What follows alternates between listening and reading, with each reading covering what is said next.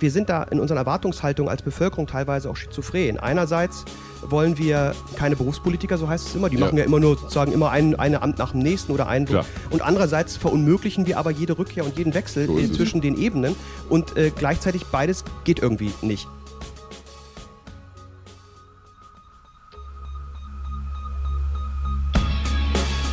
In guter Verfassung. Der Grundgesetz-Podcast.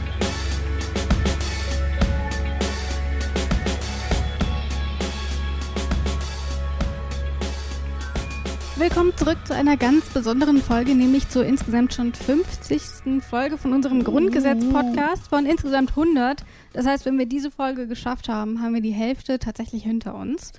Meine Güte, Hajo, ich, also ich finde, die Hälfte des Podcasts, ich finde, das haben wir mir kommt es nicht lang vor. Du hast in der letzten Folge schon gesagt, dir kommt es vor das wie 500 getroffen, ne? Schon auch. Du bist aber auch ein bisschen zart beseitet. Das ist ja, es ist ja so eine Mischung aus die westfälische Art, seine Zuneigung zu zeigen. Indem man einfach das ist für sagt, dich okay, als Südwestdeutsche es ist natürlich. Furchtbar, furchtbar schlimm, mit dir Zeit zu verbringen. Aber es wäre noch schlimmer mit Puh, jetzt fällt mir gerade niemand ein. Nein, so meine ich das ja gar nicht. Ich mache ja immer noch weiter. Wenn es mir nicht gefallen würde, wäre ich ja längst ausgestiegen. Wäre ich abgehauen, okay. wäre ich durchgebrannt. Okay, gut. Ich, okay, ich glaube, ich habe irgendwie wieder hab nichts, Gefühl, nichts, gut gemacht. Ich habe das Gefühl, äh, hier ist eine Person, die sich deutlich mehr darüber freut, dass sie bei uns in unserer Podcast-Küche sitzt. Das ist nämlich oh, Alexander Thiele. Hallo Alex. Lächeln. Hallo Rabea. Hey, wir verstehen uns Und so hallo gut. Hajo. Ja, toll. cool, part of the gang. ja, die zweite Besonderheit. Also die erste Besonderheit, Alexander Thiele ist nochmal da. Die zweite Besonderheit, 50. Folge, wir verlosen etwas. Es gibt ein ah. wunderbares Gewinnspiel, über das wir jetzt wirklich schon ziemlich lange nachgedacht haben. Ich habe mal, ich glaube, irgendwie bei Folge 20 oder was hatten wir schon mal darüber diskutiert. Das ist eigentlich mit und Gewinnspielen Podcasts. Das und da fällt da, fällt da bestimmt unter die Glücksspielverordnung. Nein, nein, oder? das ist alles okay. okay. Ich habe ich hab mich vorher mit meinem ganz persönlichen Rechtsanwalt darüber ausgetauscht. Mhm. Sitzt ja hier am Tisch? Nein. Und ich weiß noch, wir hatten das letzte Mal darüber diskutiert. Du hast ja hier immer dein Grundgesetz-Magazin von Oliver Wurm vor dir mhm. liegen. Und da schreibst du immer rein und machst Notizen. Und ja. ich wollte das ja verlosen, aber du fandest das natürlich nicht so witzig. Nein, weil da steht ähm, auch private Invektiven drin. Das geht keinem was an. Genau, deswegen gibt es das nicht. Es gibt was anderes, aber was es ist, das verrate ich noch nicht. Wir wollen die Spannung ja ein bisschen aufrechthalten. Das heißt, wer was gewinnen will, muss man mindestens bis zur Hälfte mitgehört haben. So. Das, dann ist das die Belohnung, dass man es so weit geschafft hat.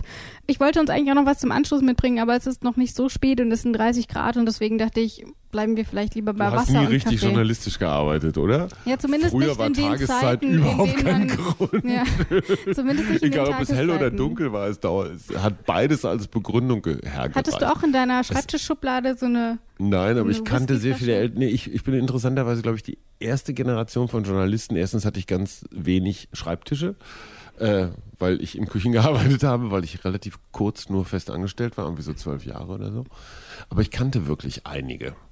Die noch so es gearbeitet gab, haben? Ja, es gab äh, das Bonner Korrespondentenbüro eines nicht ganz unbekannten Hamburger Nachrichtenmagazins. Da war es üblich, dass am Freitag, wenn sich die, die Dichterrunde traf, wenn die eine Titelgeschichte oder irgendwas Großes schreiben mussten, so Kohl kaputt, war einfach so eine wahnsinnig beliebte These damals, die haben dann immer eine Flasche, äh, ich glaube, es war alkoholvolles Weizengetränk. Was ist Jim Beam? Jack Daniels? Irgendwie sowas. Also mhm. Whisky auf jeden Fall.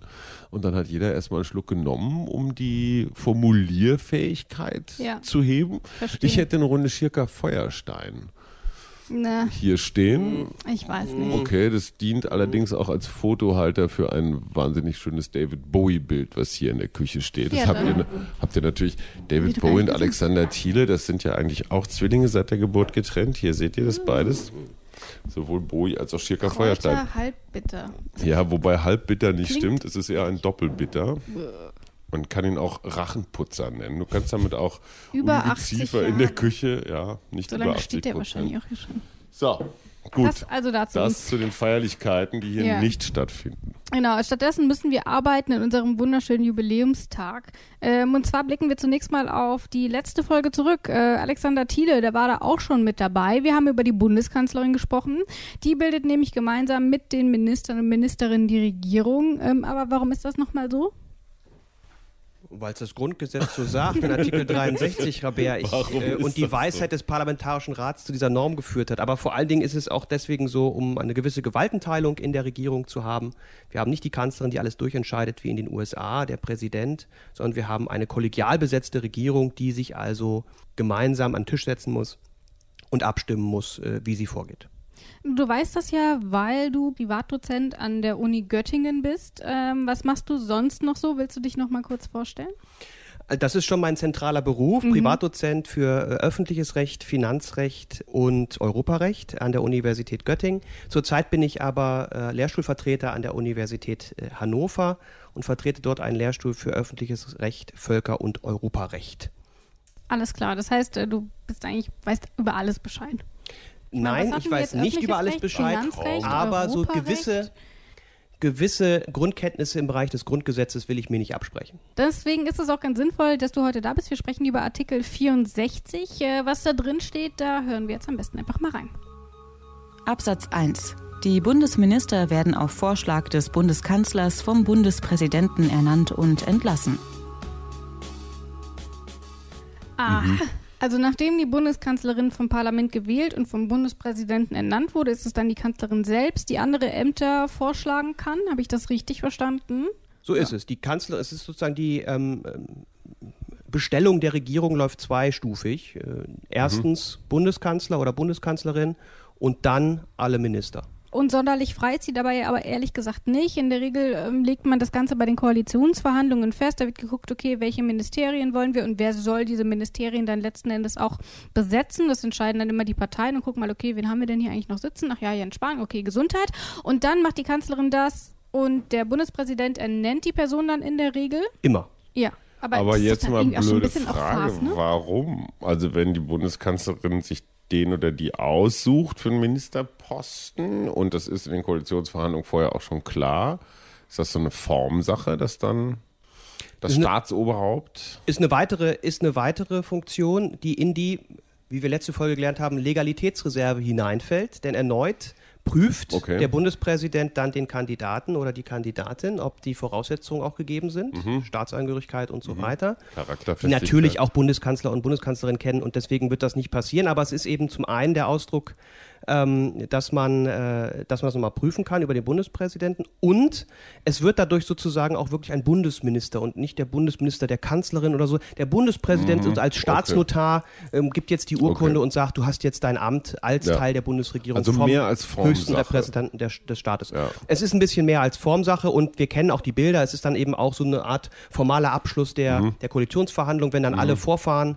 Ähm, erst die Kanzlerin, die mhm. ähm, ernannt wird vom Bundespräsidenten und danach äh, fahren alle Bundesminister vor, die vereidigt worden sind und dann kriegen sie ihre Urkunde und das schöne Bild mit äh, dem Präsidenten und der Kanzlerin, so. mit allen Ministern. Und, und, und der, der, der postmoderne Pragmatiker in mir sagt, was soll denn dieses alte, verzopfte 19. Jahrhundert-Ritual? und der verzopfte alte 19. Jahrhundert-Mensch in mir sagt, das ist schon ganz gut. So in schnellen, aufgeregten Zeiten sind so Rituale, haben sowas, wie du sagst, ne, so Koalitionsverhandlungen beendet, jetzt geht's los. Ne, es gibt so einen formalen Startschuss. So ist es. Also Staatssymbole oder Symbolik des Staates, die Flagge, man denke an die Nationalhymne. Genau. Die haben natürlich auf den ersten Blick etwas äh, Antiquiertes. Was soll das? Aber wir müssen eben immer bedenken, dass der Staat eben äh, auch sich als Integrationsgemeinschaft versteht. Wir müssen uns hinter irgendwas versammeln und wir brauchen auch Symbole, die das irgendwie darstellen. Der Staat ist nicht einfach nur ein Konstrukt, ein fiktionales, äh, unlebendiges äh, Ding, was im Grundgesetz steht, sondern er lebt eben auch und er muss eben diese Lebendigkeit auch nach außen zeigen. Und das macht er eben über gewisse Rituale ritualisierte Handlungsformen, die nach außen getragen werden. Mhm. Aber könnte der Bundespräsident auch sagen, okay, nein, Person XY ist da wirklich gar nicht für geeignet und deswegen ernenne ich die Person nicht? Hat das jemals gegeben? Das hat es noch nicht äh, gegeben, aber ähm, das ist ein klassisches Problem auch des, äh, des Staatsrechts für Studierende. Wir fragen das gerne. Es nennt sich das sogenannte materielle Prüfungsrecht des Bundespräsidenten. Hat mhm. er ein mhm. Prüfungsrecht? Er hat ein formelles, das habe ich schon genannt, nämlich ähm, werden die formalen Anforderungen erfüllt. Mhm. Ist das Deutsch und so weiter. Aber kann er auch sagen, also Jens Spahn, nee Gesundheitsminister kommt. Das ist politisch jetzt nicht so das Gelbe vom Lass uns mal einen anderen Fall konstruieren. Anderen Wir Fall. haben das in Österreich oder auch in Italien, dass es da Regierungen gibt, die sich eigentlich gar nicht so richtig mögen. Da hast du Rechtspopulisten mit in einer Koalition. Mhm. Und äh, diese Rechtspopulisten schicken jetzt einen als Minister ins Rennen, wo du dir sagst, huch, sag jetzt mal Höcke. Oder irgendwie so jemand, der so richtig klipp und klar tiefbraun unterwegs ist. Da könnte jetzt ein sehr liberaler, sehr linkser Bundespräsident sagen, ne, sowas nicht. Dann vorstellbarer seine, Fall? Vorstellbarer Fall, dass er das persönlich ablehnt, aber ja. wir müssen eben ähm, verstehen, dass der Bundespräsident Steinmeier als Amtsperson äh, nicht die Aufgabe hat, seine persönlichen Auffassungen nach außen zu tragen, mhm. von morgens bis abends, sondern er muss dem Amt gerecht werden. Und als Amtsinhaber er hat er eine formelle Prüfungsbefugnis, aber im Übrigen trägt, und das werden wir auch gleich sehen, die Bundeskanzlerin oder der Bundeskanzler für die politische mhm. Tätigkeit mhm. vollständig und umfassend die Verantwortung gegenüber dem Bundestag.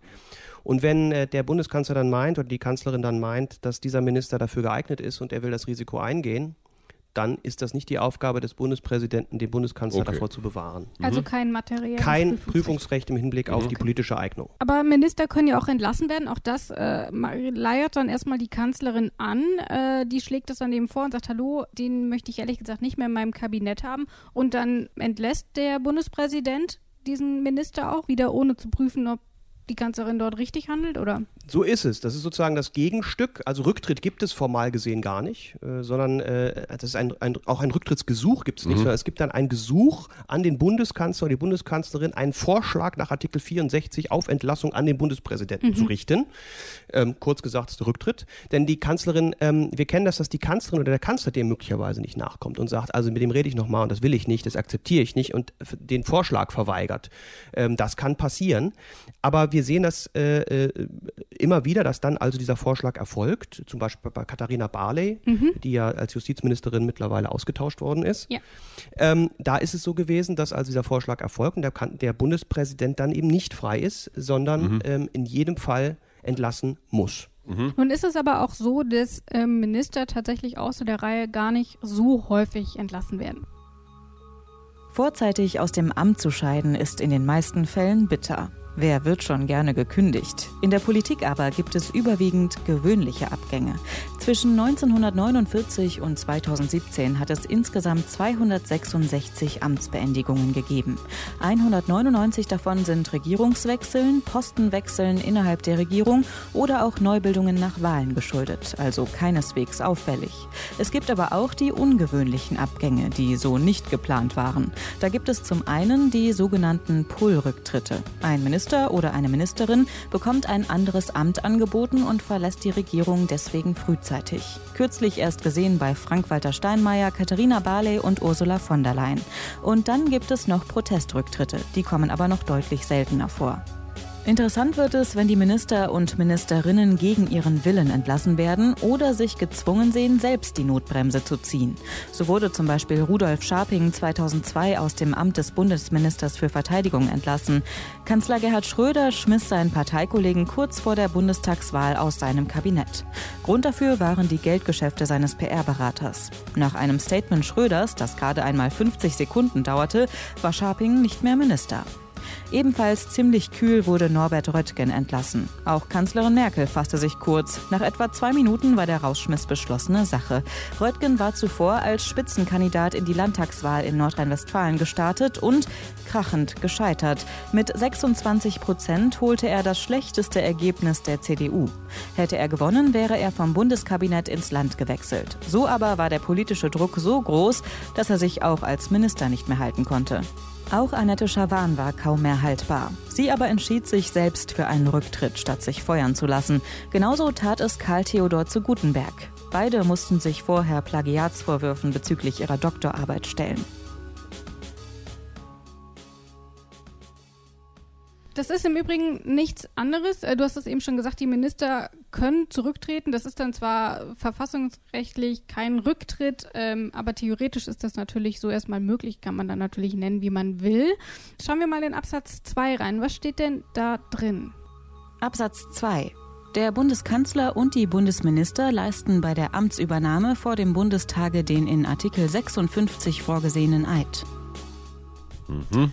Den Eid, den haben wir schon mal gehört, nämlich mhm. als wir über den Bundespräsidenten gesprochen haben. Willst du trotzdem noch mal kurz vorlesen, wie der hieß, Hajo? Äh, unbedingt. Ich schwöre, dass ich meine Kraft dem Wohle des Grundgesetz-Podcastes widmen, seinen Nutzen mehren, Schaden von ihm wenden, das Grundgesetz und die Gesetze des Bundes wahren und verteidigen, meine Pflichten gewissenhaft erfüllen und Gerechtigkeit gegen jedermann üben werde, jedermann Frau übrigens auch, und dann auch noch so wahr mir Gott helfe. Diese ähm, Gottesformel? Diese Gottesformel muss man eben nicht nennen. Ähm, bisher haben das aber alle gemacht, bis auf einer. Wer war das denn? Wisst ihr das? Ich glaube, Joschka Fischer hat es gemacht. Jürgen Trittin hat es abgelehnt. Es war Gerhard Schröder. Nein! Doch, und zwar bei beiden Amtsantritten. Ach, gucke. Hat er auf den um lieben Kanzler, Gott ne? verzichtet. Bei den Ministern. Achso, Entschuldigung, ihr wart bei den Kanzlern, das meine ich, ich nämlich. Kanzler. Ach, bei den Kanzlern, Entschuldigung, da habe ich wieder nicht aufgepasst. So Aber irgendwie, ich finde, zu Gerhard Schröder passt das ja auch. Also ich glaube, bei jedem anderen Bundeskanzler hätte, ich, hätte es mich, glaube ich, mehr verwundert als bei Gerhard Schröder. Der ist Na, ja bei jemandem von der christlichen äh, Union äh, hm. wäre das natürlich äh, nachgerade ein Affront, der zum Parteiausschluss führen Absolut. müsste wahrscheinlich. Ja. Ich meine, die tragen es im ähm, Namen. Und äh, in den äh, Anfang der 70er Jahre, als Willy Brandt äh, ähm, Bundeskanzler wurde oder Ende der 60er, Anfang der 70er, äh, da war es auch für einen SPD-Kanzler normal, dass man das machte. Ja. Also das war einfach, ähm, es gab ja nur zwei Religionen, katholisch und evangelisch. Die ganze genau. Islamfrage kam ja gar nicht auf mhm. und ähnliche Dinge. Warum es das überhaupt gibt und äh, wie das überhaupt auch rechtlich mit dem Amtseid aussieht, das sind alles Dinge, die haben wir schon in der Folge zum Bundespräsidenten geklärt. Wer da also mehr darüber wissen will, der sollte auf jeden Fall nochmal in die ähm, Folge reinhören. Das ist nämlich, wie wir hier auch gelesen haben, die Folge zu Artikel 56? 56. Mhm. 56. So. Deswegen, wir gehen jetzt aber mal ein bisschen weiter. Wir schauen uns nämlich Artikel 65 an. Der Bundeskanzler bestimmt die Richtlinien der Politik und trägt dafür die Verantwortung. Innerhalb dieser Richtlinien leitet jeder Bundesminister seinen Geschäftsbereich selbstständig und unter eigener Verantwortung. Über Meinungsverschiedenheiten zwischen den Bundesministern entscheidet die Bundesregierung. Der Bundeskanzler leitet ihre Geschäfte nach einer von der Bundesregierung beschlossenen und vom Bundespräsidenten genehmigten Geschäftsordnung. Die Rede hier ist von der sogenannten Richtlinienkompetenz der Bundeskanzlerin. Darüber haben wir auch in der letzten Folge schon so ein bisschen gesprochen. Wir haben es aber nur kurz angeschnitten, weil wir alle wussten, dass wir es jetzt besprechen werden. Alex, erklär uns doch mal ganz kurz, ähm, was dieser Artikel konkret bedeutet. Ja, der Artikel 65 ist eine zentrale Norm für die innere Gestaltung der Bundesregierung. Er enthält drei Prinzipien, die mhm. miteinander partiell im Konflikt stehen. Da ist die Richtlinienkompetenz des äh, Kanzlers oder der Kanzlerin, da ist das Ressortprinzip der Minister und dann ist da das Kollegialprinzip der Regierung in dem dritten Satz. Und äh, jedes dieser Prinzipien kann also in, in einem Spannungsfeld zu einem anderen stehen und dann müssen diese Spannungsfelder äh, aufgelöst werden. Mhm. Wir sehen hier zwei streiten sich. So, und dann stimmt die Bundesregierung darüber ab und dann hebt jeder einmal die Hand und sagt, hallo, ich bin dafür und ich bin dafür. Im Prinzip ist das genau so. Also wenn sich Bundesministerien streiten, wenn sich Bundesminister streiten, so heißt es ja, also zwei, Streit zwischen den Bundesministern, dann entscheidet die Bundesregierung und zwar kollegial, das heißt mit Mehrheit.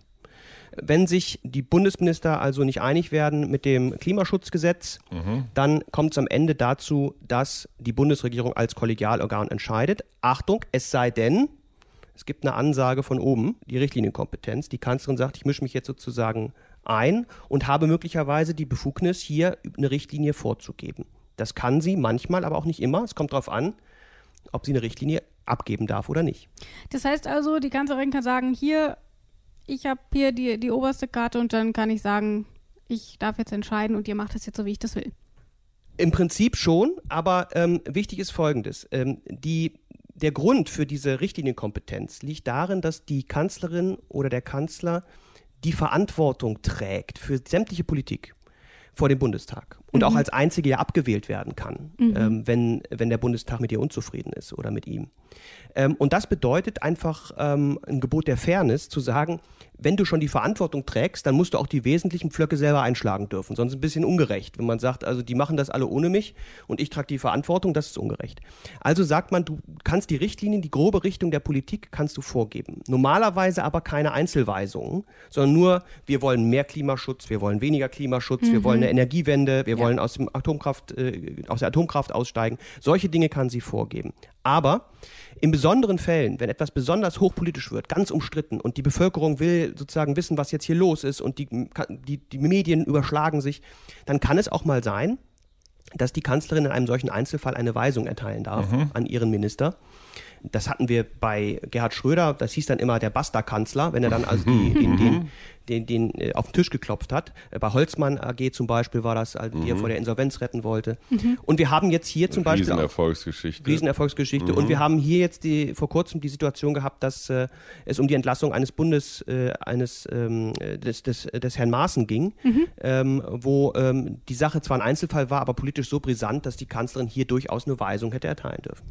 Das heißt, die Bundeskanzlerin kann ihre Minister ausstechen, dann ruft die Stich und dann hat sie gewonnen und das kann ich auch. Ja. Was eine Überleitung. So, so ist es, aber, also, äh, wir werden gleich sehen, welche Überleitung hier gemeint war, aber ja, sie kann das, aber sie ist an das Ressortprinzip gebunden. Das heißt, das Ressortprinzip wirkt wie so eine Hülle mhm.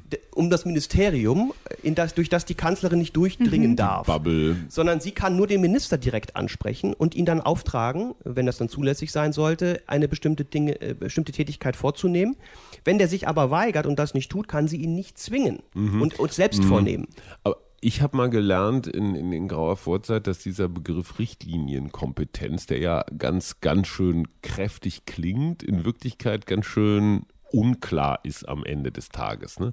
Ich sage jetzt mal Russland-Sanktionen. Wenn eine Kanzlerin sagt, wir müssen die Russen, wir müssen die Sanktionen weiter wegen Ukraine und Krim und weiß der Geier was aufrechterhalten, aber ein eher sozialdemokratisch gen Moskau geneigter Außenminister sagt, hm, ich möchte aber unseren Freunden äh, und Äquidistanz und so weiter da ein bisschen Lockerung verschaffen. Wie weit reicht die Richtlinienkompetenz? Also normativ gesprochen ist, relativ, ist das alles relativ klar. Also recht, mhm. aus rechtlicher Perspektive ist das relativ klar. Das Problem mhm. ist, wir kommen hier schnell in die ähm, politische Ebene hinein, mhm. bei der eben andere Erwägungen eine Rolle spielen. Genau.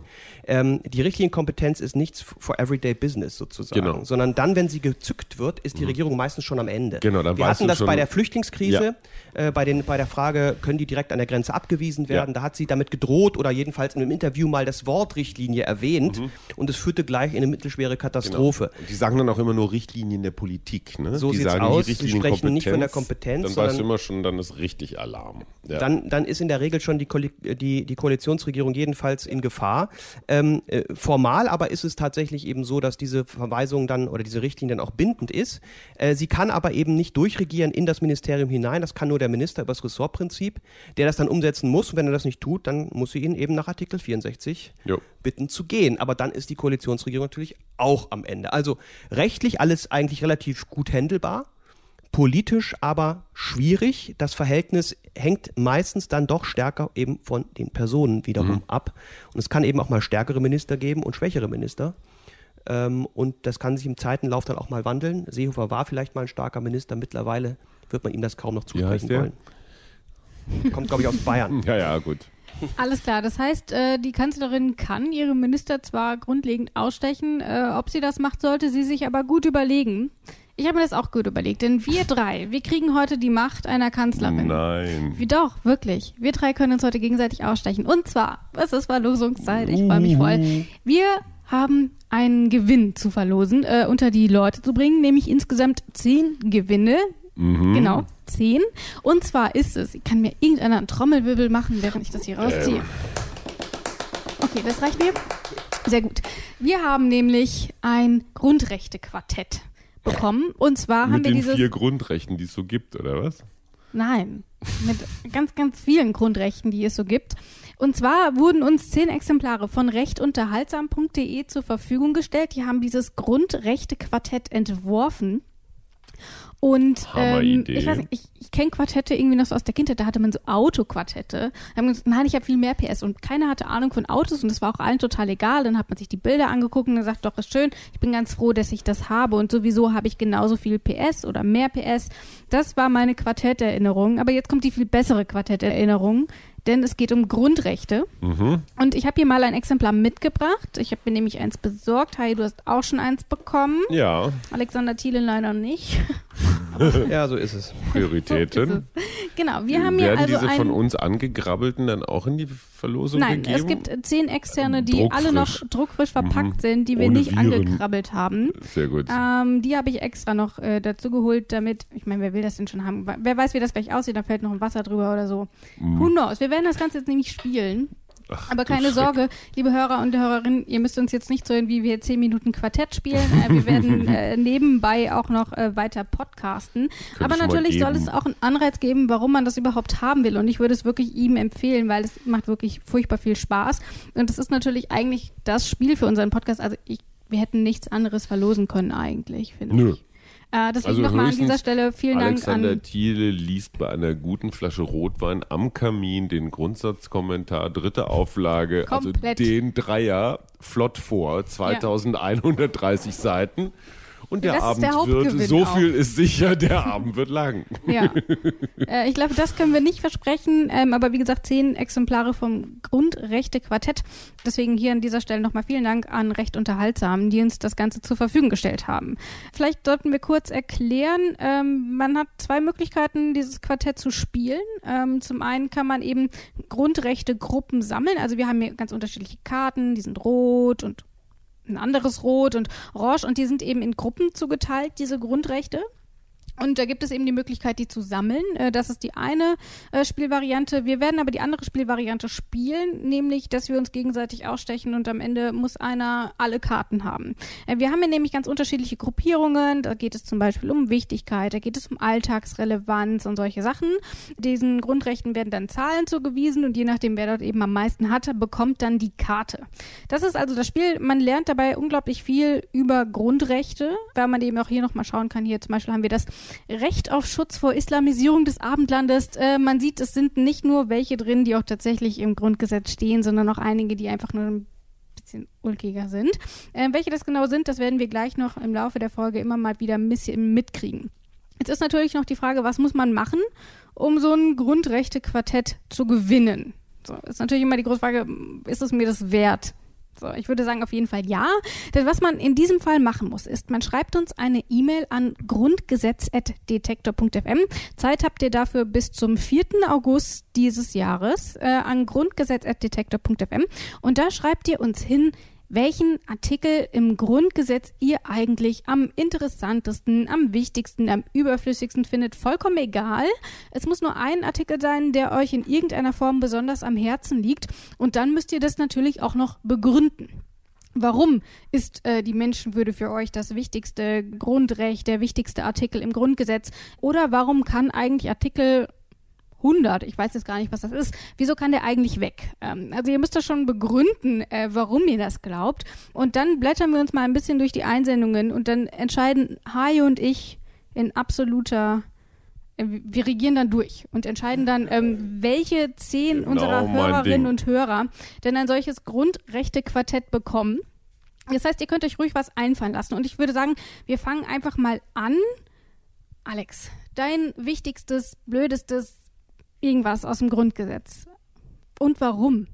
Mein wichtigstes, also das ist natürlich schwierig für jemanden, der das ganze Grundgesetz. Kannst auch was anderes nehmen, die ulkigste, liebt. irgendwie sowas. Die ulkigste. Also äh, klassisch wäre natürlich, wenn man einfach Artikel 1 wieder nennt, aber das ist mir etwas zu banal. Mhm. Äh, die Würde des Menschen ist unantastbar. Ich würde vielleicht eher tatsächlich auf eine Norm gehen, wie zum Beispiel Artikel 20 ja. Grundgesetz der die fundamentalen Prinzipien enthält, auf denen unser staatliches Gebäude errichtet worden ist, also Demokratieprinzip, Rechtsstaatsprinzip, Republikprinzip, Sozialstaatsprinzip. Also diese wichtigen Prinzipien, über die wir ja auch gesprochen haben, das scheint mir doch eine Norm zu sein, wo viel drin ist und wo ähm, wir, glaube ich, auch froh sein können, dass es die Norm gibt. Das ist übrigens auch der Lieblingsartikel von Philipp Amthor. Ähm, also mhm. scheint eine. Scheint ist jetzt gut eine, oder schlecht, Rabea? Das weiß ich nicht so genau. Das zeigt auf jeden Fall, dass er, dass er eine besondere Relevanz auch hat. Äh, Hajo, was ist bei dir? Welchen Artikel würdest du uns einsenden, wenn du nicht sowieso schon ein Grundrechte-Quartett hättest? Also 106a natürlich. Was steht da drin? Das wollte ich dich jetzt gerade fragen, um zu gucken, ob du auch aufgepasst hast. Der Steueranteil für den persönlich, äh, für den öffentlichen Personen, für den persönlichen Öffentlichkeitsnahverkehr. Klar. Klar. Ähm, und zwar steht den Ländern für den öffentlichen Personennahverkehr einen Betrag aus dem Steueraufkommen des Bundes zu. Das heißt, die Mhm. Bundesregierung muss was abdrücken dafür, dass zum Beispiel hier in Berlin die U-Bahn, Busse, Bahn, was auch immer, Straßenbahnen fahren. Finde ich super. Findest du super? Mhm, weil das Okay. so zweckgebunden ist für eine gute Sache. Ja. Weil gerade wir hier in Berlin haben ein riesiges ÖPNV-Problem. Ähm, immer mehr Straßenbauen für immer mehr Autos führt zu gar nichts. Wenn man die Leute von der, vom Auto irgendwie anders äh, befördern will, dann geht das nur mit mehr ÖPNV. Alles klar, das Ja, ist also deine Begründung. Ich habe mir Artikel 27 rausgesucht, die Natürlich. wunderschöne Handelsflotte. Einfach nur, weil ich ein Klassiko. bisschen auch Mitleid mit dir habe, weil sie wahrscheinlich sonst niemand aussuchen wird und deswegen absolut mein wirklich liebster Artikel. Ja. So muss man sich das also vorstellen. Äh, so könnt ihr das machen. Schreibt uns eine E-Mail an grundgesetz.detektor.fm bis zum 4. August. Und dann äh, könnt ihr ein solches wunderschönes Grundrechte-Quartett gewinnen. Wer sich das Ganze mal angucken will, der geht einfach auf äh, recht-unterhaltsam.de. Dort gibt es dann auch noch mal eine kleine Übersicht über das Spielchen. Äh, wir quartetten jetzt einfach mal so ein bisschen, aber wir sprechen natürlich auch weiter über Artikel 65. Äh, hier steht nämlich zum Beispiel auch noch, auf bei mir zu gucken, äh, dass bei Meinungsverschiedenheiten zwischen den Ministerien die Regierung entscheidet. Das ist ja etwas, was wir eben schon besprochen haben. Klassisch ist da eben zum Beispiel mit dem Finanzressort streitet man sich irgendwie gerne. Aktuell streitet sich irgendwie jeder mit dem Umweltministerium. Das war ja auch schon in der letzten Regierung so. Und gleichzeitig leitet der Bundeskanzler die Geschäfte. Was fällt denn alles so darunter? Und rechtliches Gehör, äh, Beschränkbarkeit. Ja, scheiße, ich muss erst gucken. Und zwar nämlich äh, Gefährdetheit 7. Gefährdet. Aber du weißt schon, dass bei Gefährdetheit der niedrigste Wert gewinnt, ne? Nee, immer der höchste. das steht, nee, das steht da drauf. Ah, Aha. okay. Da, jetzt, du Ja. hast es schon Jetzt gesagt. ich schon gesagt. Du das bist ja eine echte. Herausforderung, Rabea. Mit anderen Worten, ich habe eine 3. Scheiße, ich habe eine 4. So, Was dann habe ich das jetzt gerade gewonnen. Guck mal. Ich habe Ja, 3. dein Gefährdet Ding. 3. Ihr müsst doch sagen, was ihr hattet. Achso, gesetzlicher Richter hatte ich. Ich hatte irgendwas anderes, wo ich vor allen Dingen bei Verständlichkeit null ganz besonders hochgepunktet Das war hätte. das Grundrecht auf Gewährleistung der Vertraulichkeit und Integrität informationstechnischer Systeme. Ein wunderbares Kennt Grundrecht, man, das sich das kennt man. Bundesverfassungsgericht ausgedacht hat. ja, Sehr gut. prima. Kommen wir also jetzt zur Frage, was fällt denn eigentlich unter, also was leitet der Bundeskanzler oder die Bundeskanzlerin denn da für Geschäfte? Also erst einmal leitet sie das Kabinett. Also ähm, ich weiß nicht, wer von den Hörerinnen und Hörern schon mal im Kabinettssaal war. Man kann das ja manchmal besichtigen. Ja, ähm, dann findet man dort einen Raum vor, wo ein großer ovaler Tisch steht. Und in der Mitte dieses Tisches steht unter anderem eine Uhr, die damals schon Konrad Adenauer besorgt hat, damit nicht alle Minister ständig auf ihre Taschenuhr gucken müssen. Äh, damals, die steht also heute auch dort in der Mitte. Und da an der Stelle sitzt auch die Kanzlerin in der Mitte und leitet also das Kabinett, an dem nur die Minister sitzen. Ähm, gibt eine Tagesordnung und diese Tagesordnung wird auch vorher vom Kanzleramt natürlich dann ähm, vorbereitet und dann abgearbeitet. Das muss man sich relativ unspektakulär vorstellen. Äh, das geht meistens sehr, sehr zügig. Es dauert deutlich unter einer Stunde, so eine Kabinettssitzung. Da wird einfach abgearbeitet Ja. und eben beschlossen Und nicht viel gesabbelt. Und nicht viel geredet. Ja. Ähm, äh, da äh, gibt es auch eine relativ strikte Führung dann durch die Kanzlerin. Ähm, es darf auch niemand sprechen, der nicht Minister ist. Ähm, an der Seite sitzen noch ein paar, ähm, äh, die ähm, zum Beispiel Büroleiter von, äh, von Herrn Braun. Äh, also es fällt alles da hinein, was äh, die Vorbereitung und Koordinierung der Regierungstätigkeit beinhaltet. So, und jetzt darf ich noch, ne? Äh, wo gewinnt denn mal das Höchste? ich Ähm, glaube bei allen außer bei Gefährdetheit, oder? Und bei Beschränkbarkeit gewinnt Aha, auch nicht das okay. Höchste. Aber dann nehme ich jetzt einfach mal Alltagsrelevanz. Oh, Altersrelevant. Was hast du denn für Das einen? ist Sechs. Super. Ich habe die Sticht. Ehe. Nein, was hast du denn? Auch sechs. Ach so, ja, ach, dann bist Dann du jetzt, darf ne? ich die nächste so, Frage Ich habe stellen. zwei. Ja, Rabea. Du bist sowieso raus. Du hast irgendwie keinen Bock mitzuspielen, oder? Dann darfst du die nächste Frage stellen, Hajo. Ja. Ich darf die nächste Frage stellen. Ich muss das erste nehmen. Oh, das ist aber hier ein Kracher. Das ist aber, boah, ist das stark.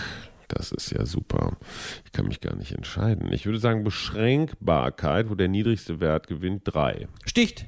Scheiße. Was seid ihr denn für Leute? Rechtsweggarantie. Du spielst gar nicht mit. Ich hatte recht Ach am ich Du bist eingerichteten, ja aus dem Stich schon, du bist ja aus dem ich Stich hatte recht am eingerichteten und ausgeübten Gewerbebetrieb. Auch ein interessantes, äh, nämlich Artikel 14 Absatz 1. Das ist eines der Exoten. I4. Eines der Exoten. Ich habe ähm, Verständlichkeit 8.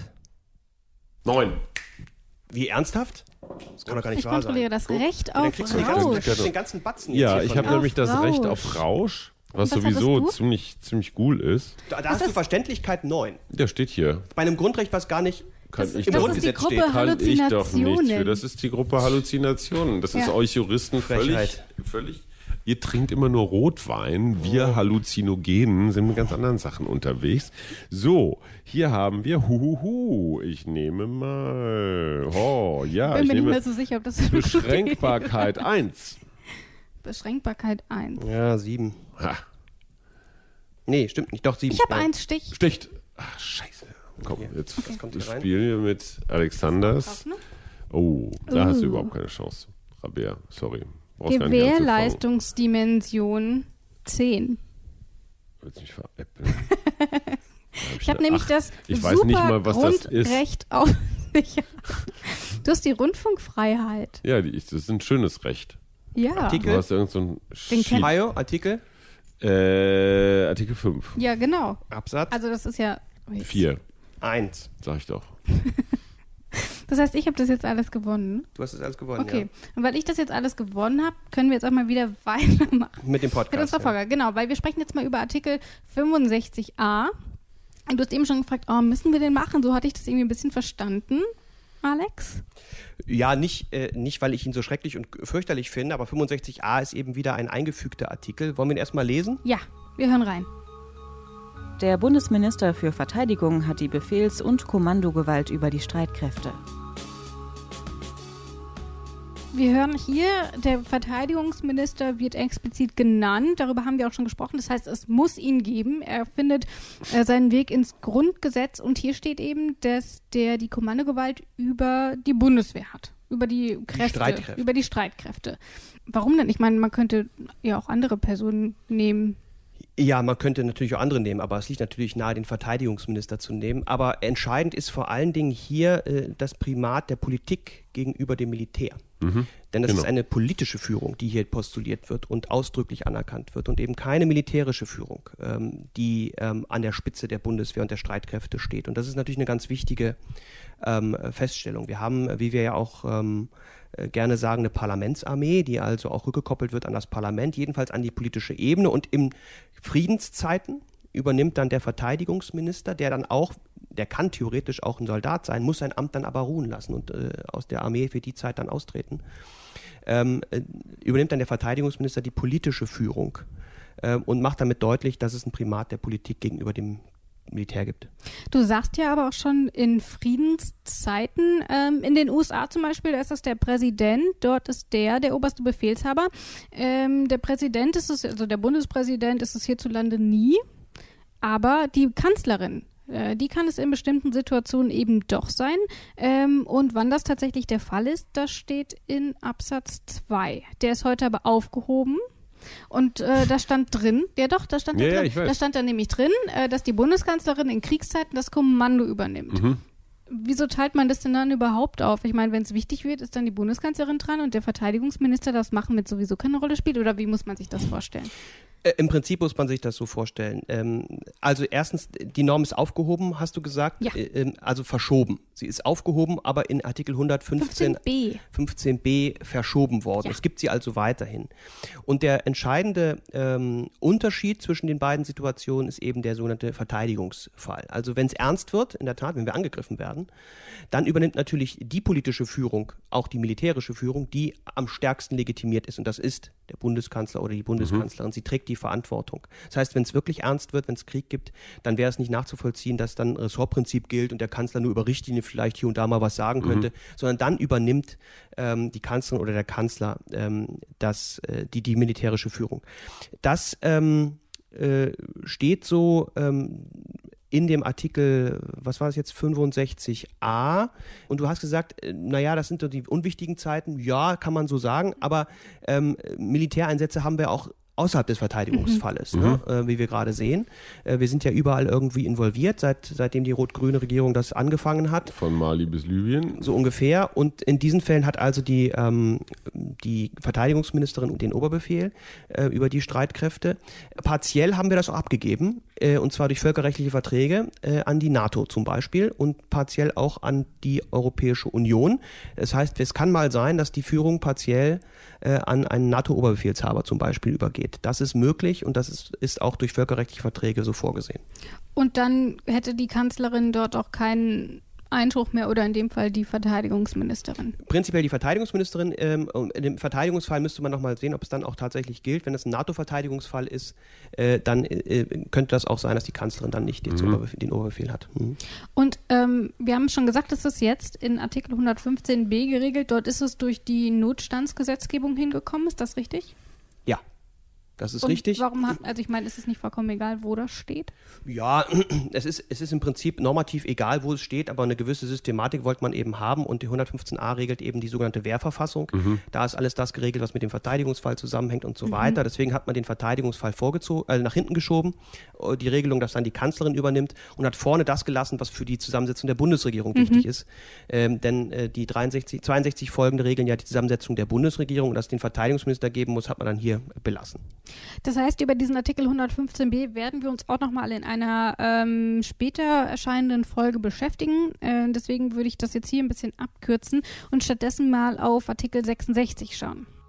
Der Bundeskanzler und die Bundesminister dürfen kein anderes besoldetes Amt, kein Gewerbe und keinen Beruf ausüben und weder der Leitung noch ohne Zustimmung des Bundestages dem Aufsichtsrate eines auf Erwerb gerichteten Unternehmens angehören.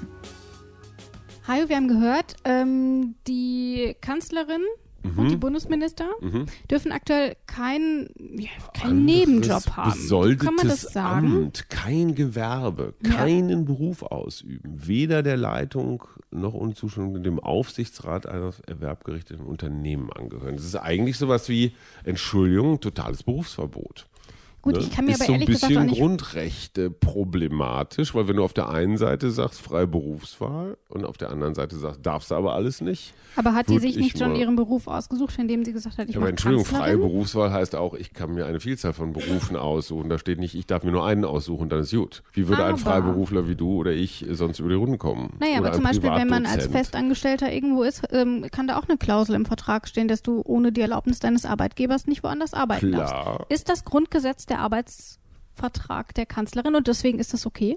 Also es ist auf alle Fälle okay, wir müssen uns keine Sorgen machen. ähm, die ähm, Position des Bundeskanzlers, äh, da wird man ohnehin die Frage aufwerfen müssen, ob das ein Beruf im Sinne des Artikel 12 ist.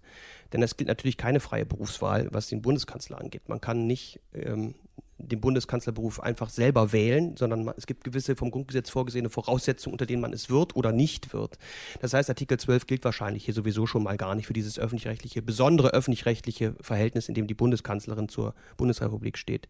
Sie ist auch keine Arbeitnehmerin oder ähnliches. Das ist ein besonderes öffentlich-rechtliches Verhältnis, das sie durch äh, die Übernahme des Amtes eingeht. Und deswegen ähm, habe ich auch relativ wenig Bauchschmerz mit dem Berufsverbot. Das dient natürlich ähm, der ähm, Wahrung der Überparteilichkeit äh, der jeweiligen Person. Äh, sie soll zumindest nach außen nicht schon vermitteln, dass sie gewisse Interessen per se vertritt. Mhm. Äh, die Person, indem sie irgendwie, äh, nehmen wir mal an, die Leitung von VW, ja, Herr Winterkorn oder so, wäre auch noch Bundeskanzler parallel. Da würde man sehen, dass man wahrscheinlich gewisse kurze Bauchschmerzen Wege, hätte. Alter, kurze Wege. noch, man könnte zynisch, noch, noch zynisch könnte man sagen, noch kürzere Wege. Ja. Also ähm, das ist einfach die Idee, die, die hier dahinter steht ähm, und die eben dazu dazu führt, dass der Bundeskanzler sich voll und umfassend, wie es im Amtseid heißt, dem Wohle des deutschen Volkes dann auch widmen kann. Mhm. Ich kann trotzdem, mir ehrlich gesagt nicht vorstellen, dass die Kanzlerin Zeit für einen Zweitjob hätte. Naja, ich meine, nur mal zum Beispiel, schreibst du ein Buch währenddessen und verkaufst mm. dieses Buch an den Verlag. Also den ersten Teil, so Merkel 1, ja, meine erste Amtszeit von 2005 bis 2009, mhm. könnte sie ja machen rein theoretisch mal eben schnell jeden Tag eine halbe Stunde wegdiktieren. Dürfte sie das oder nicht? Wenn sie Geld dafür kriegt, dürfte sie es nicht. Äh, doch, dürfte sie schon. Oh. Also sie dürfte schon, sie da, hier steht, sie darf kein anderes besoldetes Amt, also sie darf kein anderes, ja. also Beamte darf sie nicht sein, irgendwann mhm. kein Gewerbe, ja. Äh, die freiberufliche Tätigkeit ist kein Gewerbe mhm. äh, und kein Beruf ausüben. Nun könnte man die okay. Frage stellen, ist das schon ein Beruf, wenn ich mal so ein Buch schreibe oder nicht? Oh. Da, äh, wir wissen, dass die Definition des Berufs in Artikel 12 ja ähm, sehr weit gefasst ist. Sehr auch. weit gefasst zwar, aber es dient der Schaffung oder Erhaltung einer Lebensgrundlage. Okay, okay. Ich glaube nicht, dass es verboten wäre, wenn sie ein Buch schreibt. Okay. Das heißt, sie hat eigentlich schon ein paar Möglichkeiten noch offen, aber wie sieht es denn zum Beispiel mit einem Ehrenamt aus? So. Das ist nicht besoldet, das ist kein Gewerbe. Haben die doch ganz viel. Spricht nichts die sind dagegen. doch alle vom Roten Kreuz oder von der DLRG oder ja, also, von Amnesty ähm, oder so. Genau. Ähm, oder die Schirmherrschaft. Genau. Da fällt mir ein Beispiel ein. Mhm was zum Beispiel Frau Schwesig ja auch gerade gemacht ja. hat als Ministerpräsidentin von Mecklenburg-Vorpommern, hat sie die Schirmerschaft für diesen seltsamen Club der Homöopathen übernommen. Ähm, mhm. Dafür bekommt sie kein Geld und das hätte sie vielleicht auch besser gelassen. Ja. Aber jedenfalls, solche Ehrenämter sind äh, keine ähm, Ämter, die unter 66 fallen und äh, sind auch nicht ähm, prinzipiell vom Grundgesetz untersagt. Hier steht aber auch noch, dass äh, Sie dürfen ein Unternehmen zwar nicht leiten, aber hier steht, ohne die Zustimmung des Bundestages dürfen Sie nicht im Aufsichtsrat sitzen. Mhm. Das heißt, mit Zustimmung des Bundesrates durchaus. Mit Zustimmung des Bundestages dürfen Sie in einem Aufsichtsrat sitzen eines Unternehmens, das auf Erwerb ausgerichtet ist. Also ein, ähm, ähm ich sag mal, nicht am Erwerb ausgerichtete Aktiengesellschaft oder ein Aufsichtsrat dürften mhm. Sie wohl auch, dürfen Sie wohl auch ohne Zustimmung mhm. des Bundestages. Ähm, das kommt natürlich nur selten vor, aber es wäre eben denkbar, dass äh, äh Politiker, ähm, ähm, ein Bundesminister, äh, mit Zustimmung des Bundestages in den Aufsichtsrat wechseln. Sinnvoll ja. wäre das sicherlich nicht. Wir haben es aber zum Beispiel, auch wenn es nicht die Regelung 66 Grundgesetz ist, beispielsweise ja in Niedersachsen mhm. so, dass äh, etwa der Ministerpräsident genau, äh, automatisch mehr oder weniger im mhm. äh, Aufsichtsrat von VW sitzt. Es genau. ist also durchaus denkbar. Der Hintergrund ist natürlich, dass es so gewisse Schlüsselindustrien mit großer, mhm. besonderer Bedeutung mhm. gibt. Wenn es jetzt ein deutsches Unternehmen gäbe, was von besonderer, herausragender mhm. Bedeutung wäre, so wie das VW für Niedersachsen ist, ja. dann könnte man sich das vorstellen, dass ja. es passiert. Oder Verkehrsminister und Bahn zum Beispiel. Ne? Verkehrsminister so früher Post. Ja. So ist es richtig. Da ist da ein bisschen sogar, Die Staatsunternehmen, die klassischen. Airbus wäre für mich auch so ein Kandidat, äh, äh, groß und wichtig und europäisch. Ist das, Alexander, jetzt ein reiner Antikorruptionsparagraph? Ja, Antikorruption, also man will die Möglichkeit nicht schaffen vielleicht, aber ähm, äh, Korruption funktioniert, funktioniert ja meistens selten, äh, selten so äh, über so offizielle Positionen. Klar. Das kann man dann schon so machen.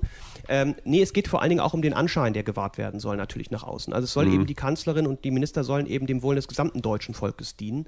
Und da soll nach Möglichkeit verhindert werden, dass sie schon über ihre Position, äh, die sie dann formal ja haben, in Interessenkonflikte kommen. Ja, Denn aber hier haben wir rein, hier haben wir aber rein ökonomische Interessenkonflikte. Wenn jetzt ein Minister zum Beispiel ich sag mal, äh, äh, Chef oder Schirmherr einer Glaubensgemeinschaft wäre, nur mal angenommen, wäre das ja womöglich auch ein Interessenkonflikt, weil die eine Glaubensgemeinschaft sich nun für irgendwie wichtiger hält als die andere was der Glaubensgemeinschaft im Wesentlichen eingebaut ist. Absolut. Also das ähm, ist jetzt eine rein, wirklich eine reine, ein reiner ist Geldparagraph. Ist eine ökonomische Geschichte und ähm, es wäre ja auch utopisch zu glauben, dass Bundeskanzler mit Eintritt in das Amt keine Interessen mehr hätten. Aber bei, ähm, bei Geld werden gerade wir Deutschen sehr schnell sehr skeptisch. Und zwar sehr viel skeptischer in der politischen Kultur übrigens als viele andere politischen Kulturen. Also wir hatten hier schon Skandale, die wären in anderen Ländern noch nicht mal auf die Titelseiten gekommen, geschweige denn in die Zeitung. Also wenn ich an manchen Dienstwagenskandal oder so mhm. denke, mhm. wo es darum ging, dass eine Ministerin mal sich äh, den Dienstwagen für eine kurze Fahrt nach Frankreich benutzt hat, als sie ohnehin in Frankreich schon war, glaube ich. War das Frau, nicht Frau Ulla Schmidt? Schmidt? Frau Ulla ja, Schmidt, glaube ich. Ja. Wo dann ein riesen Bohai gemacht wurde,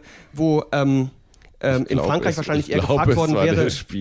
Ja, in Frankreich ja, würde eher gefragt ja. werden, warum ist nicht geflogen? Äh, ja, genau. Also, Mit dem Hubschrauber. So ungefähr. Ja. Also äh, es ist auch eine sehr, wir haben eine sehr skeptische Kultur, ähm, mhm. die von, dem, von den Politikern sozusagen bis auf jeden Cent erwartet, dass das, äh, dass das abgerechnet wird, was prinzipiell auch richtig ist, aber wo sofort ähm, bei jedem Cent, der möglicherweise vielleicht hätte gespart werden können, der Verdacht aufkommt, die sind ja nur wieder für sich selber Klar. da und so.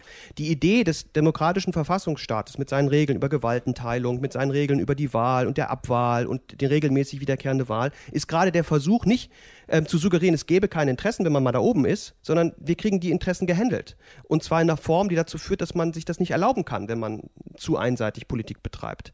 Und man kann aber einseitig Politik betreiben, wenn das dann gutiert wird vom Wähler. Also zu, zu glauben, dass man Interessenkonflikte ähm, per se irgendwie los wird, indem man das irgendwo reinschreibt, ist, glaube ich, ein, ein, ein Glaube, der nicht erfüllt werden kann. Der, das Ziel muss sein natürlich, dass man Korruption verhindert, auf jeden Fall. Und natürlich, wenn man dann irgendwie ähm, und, und, und dass man Korruption einerseits und Interessenkonflikte vermeidet, die wirklich so gravierend sind, dass man sagt, da ist vernünftige Politik nicht mehr möglich.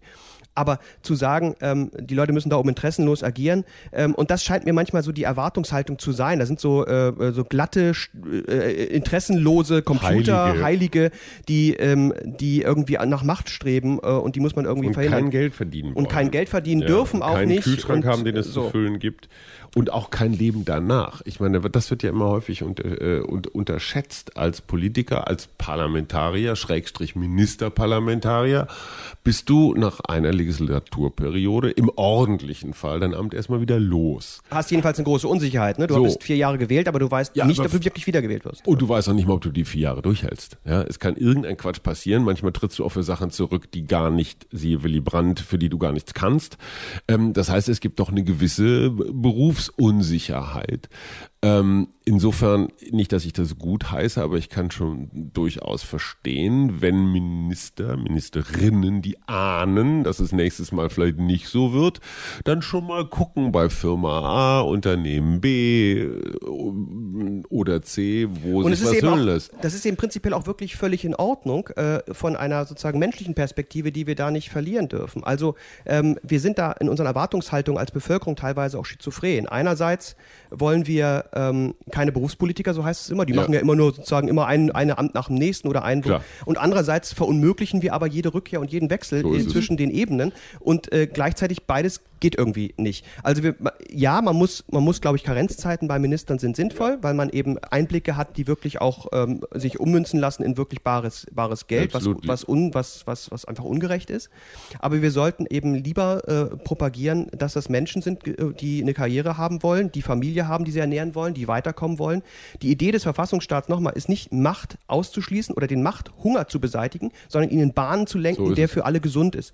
Und das, äh, das heißt, es ist auch nicht, äh, das ist auch nicht schlecht oder schlimm, wenn jemand sagt, ey, ich will Kanzler werden, ich will die Macht haben. Genau. Und natürlich gibt es auch bei der, bei der SPD, jetzt geht es natürlich, man, ich kann das schon nicht mehr hören, wenn es in den Medien immer betont wird, es darf nicht um Personen, sondern es muss um, es muss um die Sache gehen. Nein, es geht, es geht, Es geht vor immer allen Dingen um fast Personen. nur um Ja. Personen und das ist aber auch normal und muss auch so sein. So. Es geht um Personen, weil es einen Unterschied macht, ob Jens Spahn Kanzler ist oder Angela Merkel. So. Nicht, selbst Oder wenn die die Philipp gleiche Amthor. Politik betreiben. Oder Philipp Amthor. Es ist entscheidend, welche Person da ist und es geht um Ämter und wir verstehen manchmal auch die politischen Rationalitäten nicht, die ein, ein politisches System tragen. Sollen wir noch eine Runde Quartett spielen? Ja, wir machen das mal und dann stelle ich noch meine letzte Frage dazu. Gott. Okay, ich war dran. Du warst dran. Ähm, und ich habe das Recht auf körperliche Unversehrtheit. Mhm. Und ich habe in der Alltagsrelevanz eine 8. Ach du Scheiße. Alltagsrelevanz, das mit den Neun sticht. Was hast du? Ach so, äh, Fernmeldegeheimnis. Ich habe die doch. Kirchen. Und, und ist das wirklich mehr als Recht auf körperliche Unversehrtheit? Es zählt, was hier steht Ja. und nicht, was du findest. Okay. Karte her. Ja. So, Mann, sag mal, Suggeriert vielleicht, dass wir ein bisschen zu oft abgehört werden, vielleicht, aber ähm, ich würde dir sogar sagen, möglicherweise ist dein Recht eigentlich. Also, du bist Siegerin der Herzen, Rabea. Alles klar. ja, mit dir Ähm, möchte ich mal Skat spielen. War nur eine Runde? Nee, mach ruhig, mach ruhig. Okay, äh, Gewährleistungs... Nee, Quatsch. Äh, Beschränkbarkeit 1. Ja, gut, ja, toll. Niedrigster Wert gewinnt. Ich habe. Was hast du Ich denn? habe eine, Ich habe Schule. Artikel 7 natürlich. ich habe drei. Ich habe Berufsfreiheit, Artikel Ich habe 12. Koalitionsfreiheit. Das ist ja fast. Ja. Äh, Könnt ihr mal mit, mit diesem ganzen... Du willst einfach die Karte haben, Nein, ne? drückt ab, drückt ab. Und So, Komm, letzte Runde. Ja, Also, ich finde... Gef oh, Gefährdetheit ist doof. Altersrelevanz 9. zehn. Scheiße. Okay, Was habe ich? Rabea. Das So, Recht also ganz ehrlich, ich war so sicher, dass ich gewinne. Ich habe hier Menschenwürde, ne? Ja, Menschenwürde. Und was Das sticht du? ja wohl alles, bis auf Alltagsrelevanz. da habe ich acht. Ja, Wie die okay. Menschenwürde hat keine Altersrelevanz? zu Recht, ich würde acht noch zu, finde ich noch zu hoch, ehrlich gesagt. Okay.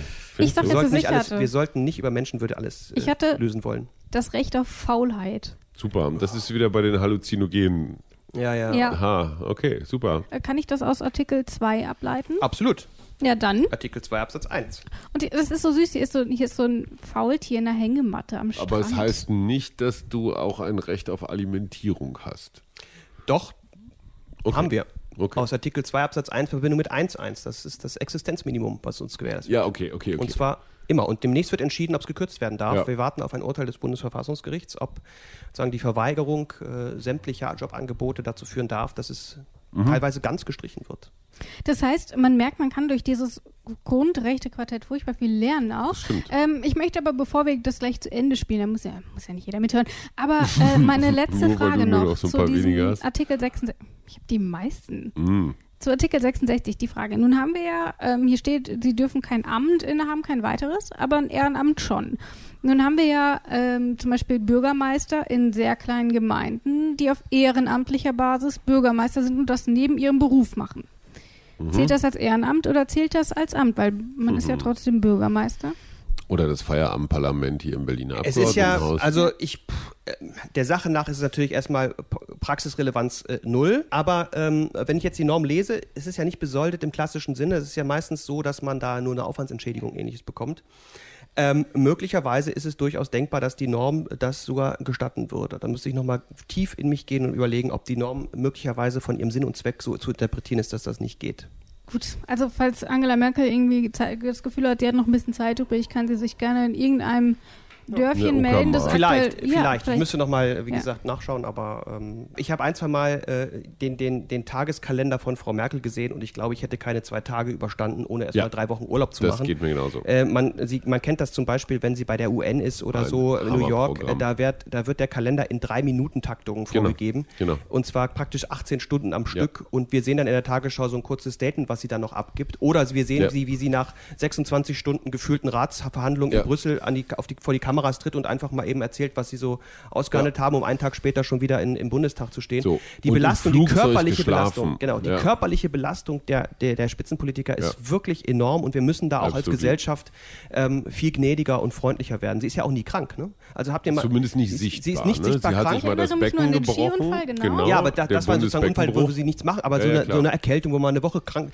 praktisch ist nicht vorgekommen. Ne? Also es ist wirklich äh, Respekt für die Leute, die da oben sind. Da ist äh, keiner auszunehmen. Das ist wirklich beeindruckend. Ich wüsste wirklich nicht, wie wir unsere 50. Folge besser beenden könnten als mit deinem Statement. Aber irgendwas sagen muss ich dennoch. Ähm, denn ich möchte noch mal einen kleinen Reminder rausschicken. Wir haben hier aktuell eine Verlosung laufen. Und zwar mhm. gibt es mhm. insgesamt zehn Grundrechte-Quartette, die uns von Recht Unterhaltsam zur Verfügung gestellt wurden.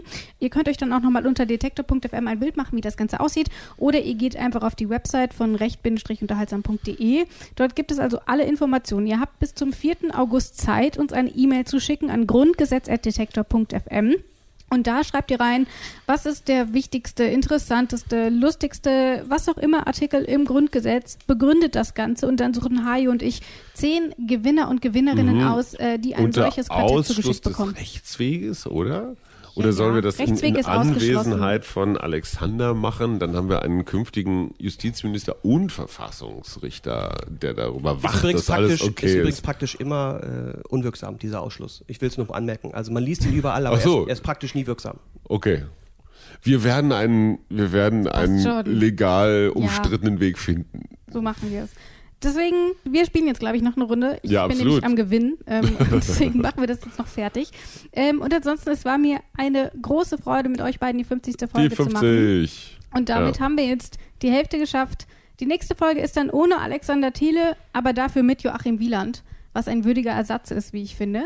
Ähm, dort geht es dann. Alles ähm, Mario, du bist immer dafür zuständig zu gucken, was in der nächsten Folge dran ist. Und zwar ja, das besprechen ist wir Artikel 67 und vielleicht und auch gar nicht so unaktuell mhm. für die nächsten Wochen, Tage und so weiter. Artikel 67 Misstrauensvotum, Artikel 68 Vertrauensfrage. Mhm. Zweimal Trauen mit drin ja. und das zu Recht. Deswegen an dieser Stelle. Was dich überrascht. Ähm, wir zeichnen ja ein bisschen Ehe auf, deswegen, liebe Regierung, Haltet mal die Füße still, damit das alles noch aktuell ist, was wir hier erzählen. Tschüss. Tschüss. In guter Verfassung. Der Grundgesetz-Podcast.